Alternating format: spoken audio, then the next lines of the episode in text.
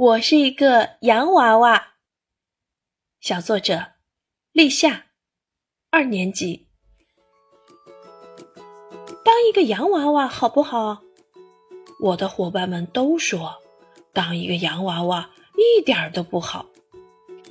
我们被装进塞满防震纸丝的盒子，一定要小心，不然眼睛会被纸丝扎到的。在送到新主人手里之前，我们都会经过长途跋涉，被装进黑漆漆的盒子里，还要被弄得头晕脑胀，真难受。大部分老人都觉得淘气的小男孩很活泼，但我们洋娃娃没有谁会喜欢淘气的小男孩。因为他们会把我们弄得乱七八糟。不过，我觉得当一个洋娃娃还真不错。如果主人同意，我就可以坐在我的房子的屋顶上，看远处的风景。有时候，主人会把我打扮得漂漂亮亮的，然后就跟我一起玩过家家游戏。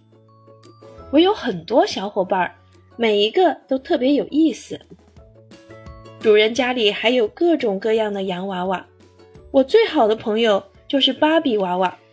每次主人把我们放在一起玩过家家，而他总是悄悄地和我说：“每次我都当姐姐，我也想当一回可爱的妹妹。”有些洋娃娃总是闷闷不乐，比如爱丽丝。